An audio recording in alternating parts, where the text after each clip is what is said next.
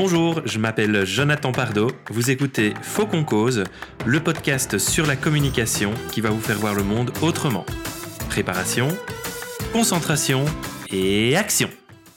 Alors que nous étions à la pause d'une formation que je donnais, un des participants est venu vers moi et m'a dit Tiens, est-ce que tu sais que tu as un tic de langage?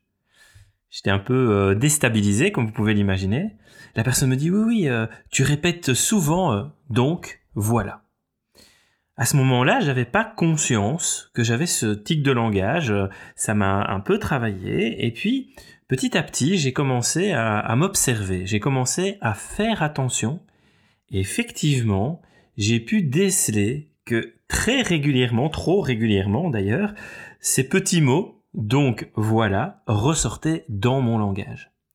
C'est uniquement au moment où j'ai pris conscience de ce tic de langage que j'ai pu commencer à le corriger, que j'ai pu le transformer. Prendre conscience, avoir cette capacité à s'observer soi-même, c'est le véritable début de toute transformation. Et pas seulement pour tics de langage, bien sûr.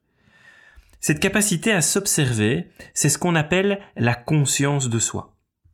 Dans le modèle de l'intelligence émotionnelle de Goldman, Daniel, hein, pas Jean-Jacques, eh bien, dans ce modèle, la conscience de soi est la première étape pour atteindre une bonne gestion des relations, une bonne communication.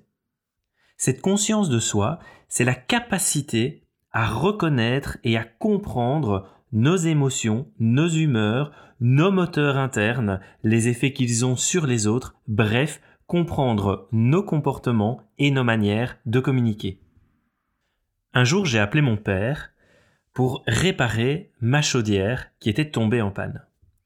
Mon papa arrive, euh, il descend à la cave pour euh, faire sa réparation. Un petit moment plus tard, je descends pour voir si tout se passe bien, et je vois mon papa qui était en train de lire le manuel de la chaudière un peu impatient et interloqué, je lui demande mais voilà, qu'est-ce que tu fais, où tu en es? Euh Et il me répond tout calmement, ben, je lis le manuel. Je dis ok, mais euh, par rapport à la réparation. Euh et d'un ton très très calme, il me répond, avant de pouvoir réparer la chaudière, il faut que je sache comment elle fonctionne. C'est un moment qui m'avait particulièrement marqué, et je me suis dit, mais ben, oui, au fond, si on veut se réparer soi-même, si on veut se transformer, si on veut évoluer, avant d'enclencher tout ça, il faut d'abord comprendre comment nous fonctionnons. Alors bien sûr, on peut le faire avec des outils comme le process communication modèle, la PNL, etc. Mais déjà au quotidien, on peut s'observer pour mieux comprendre nos fonctionnements. Par exemple, vous pourriez dresser une liste d'adjectifs qui décrivent votre personnalité. Prendre le temps d'y réfléchir. Vous pourriez également décrire des situations qui vous mettent particulièrement à l'aise ou particulièrement mal à l'aise. Vous allez ainsi porter un regard sur vos zones de confort et d'inconfort et en apprendre plus sur vous-même. Je vous conseille un autre exercice à faire au quotidien. Réfléchir à une scène de votre journée et la décrypter.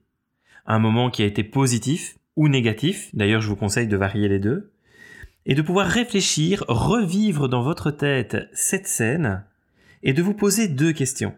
La première, comment vous êtes-vous senti? La seconde, comment avez-vous agi? Tentez l'expérience pendant quelques jours et vous verrez déjà des changements apparaître. Donc voilà. Prenez le temps de vous observer, prenez le temps de vous comprendre, prenez soin de vous et surtout prenez soin de votre communication. À bientôt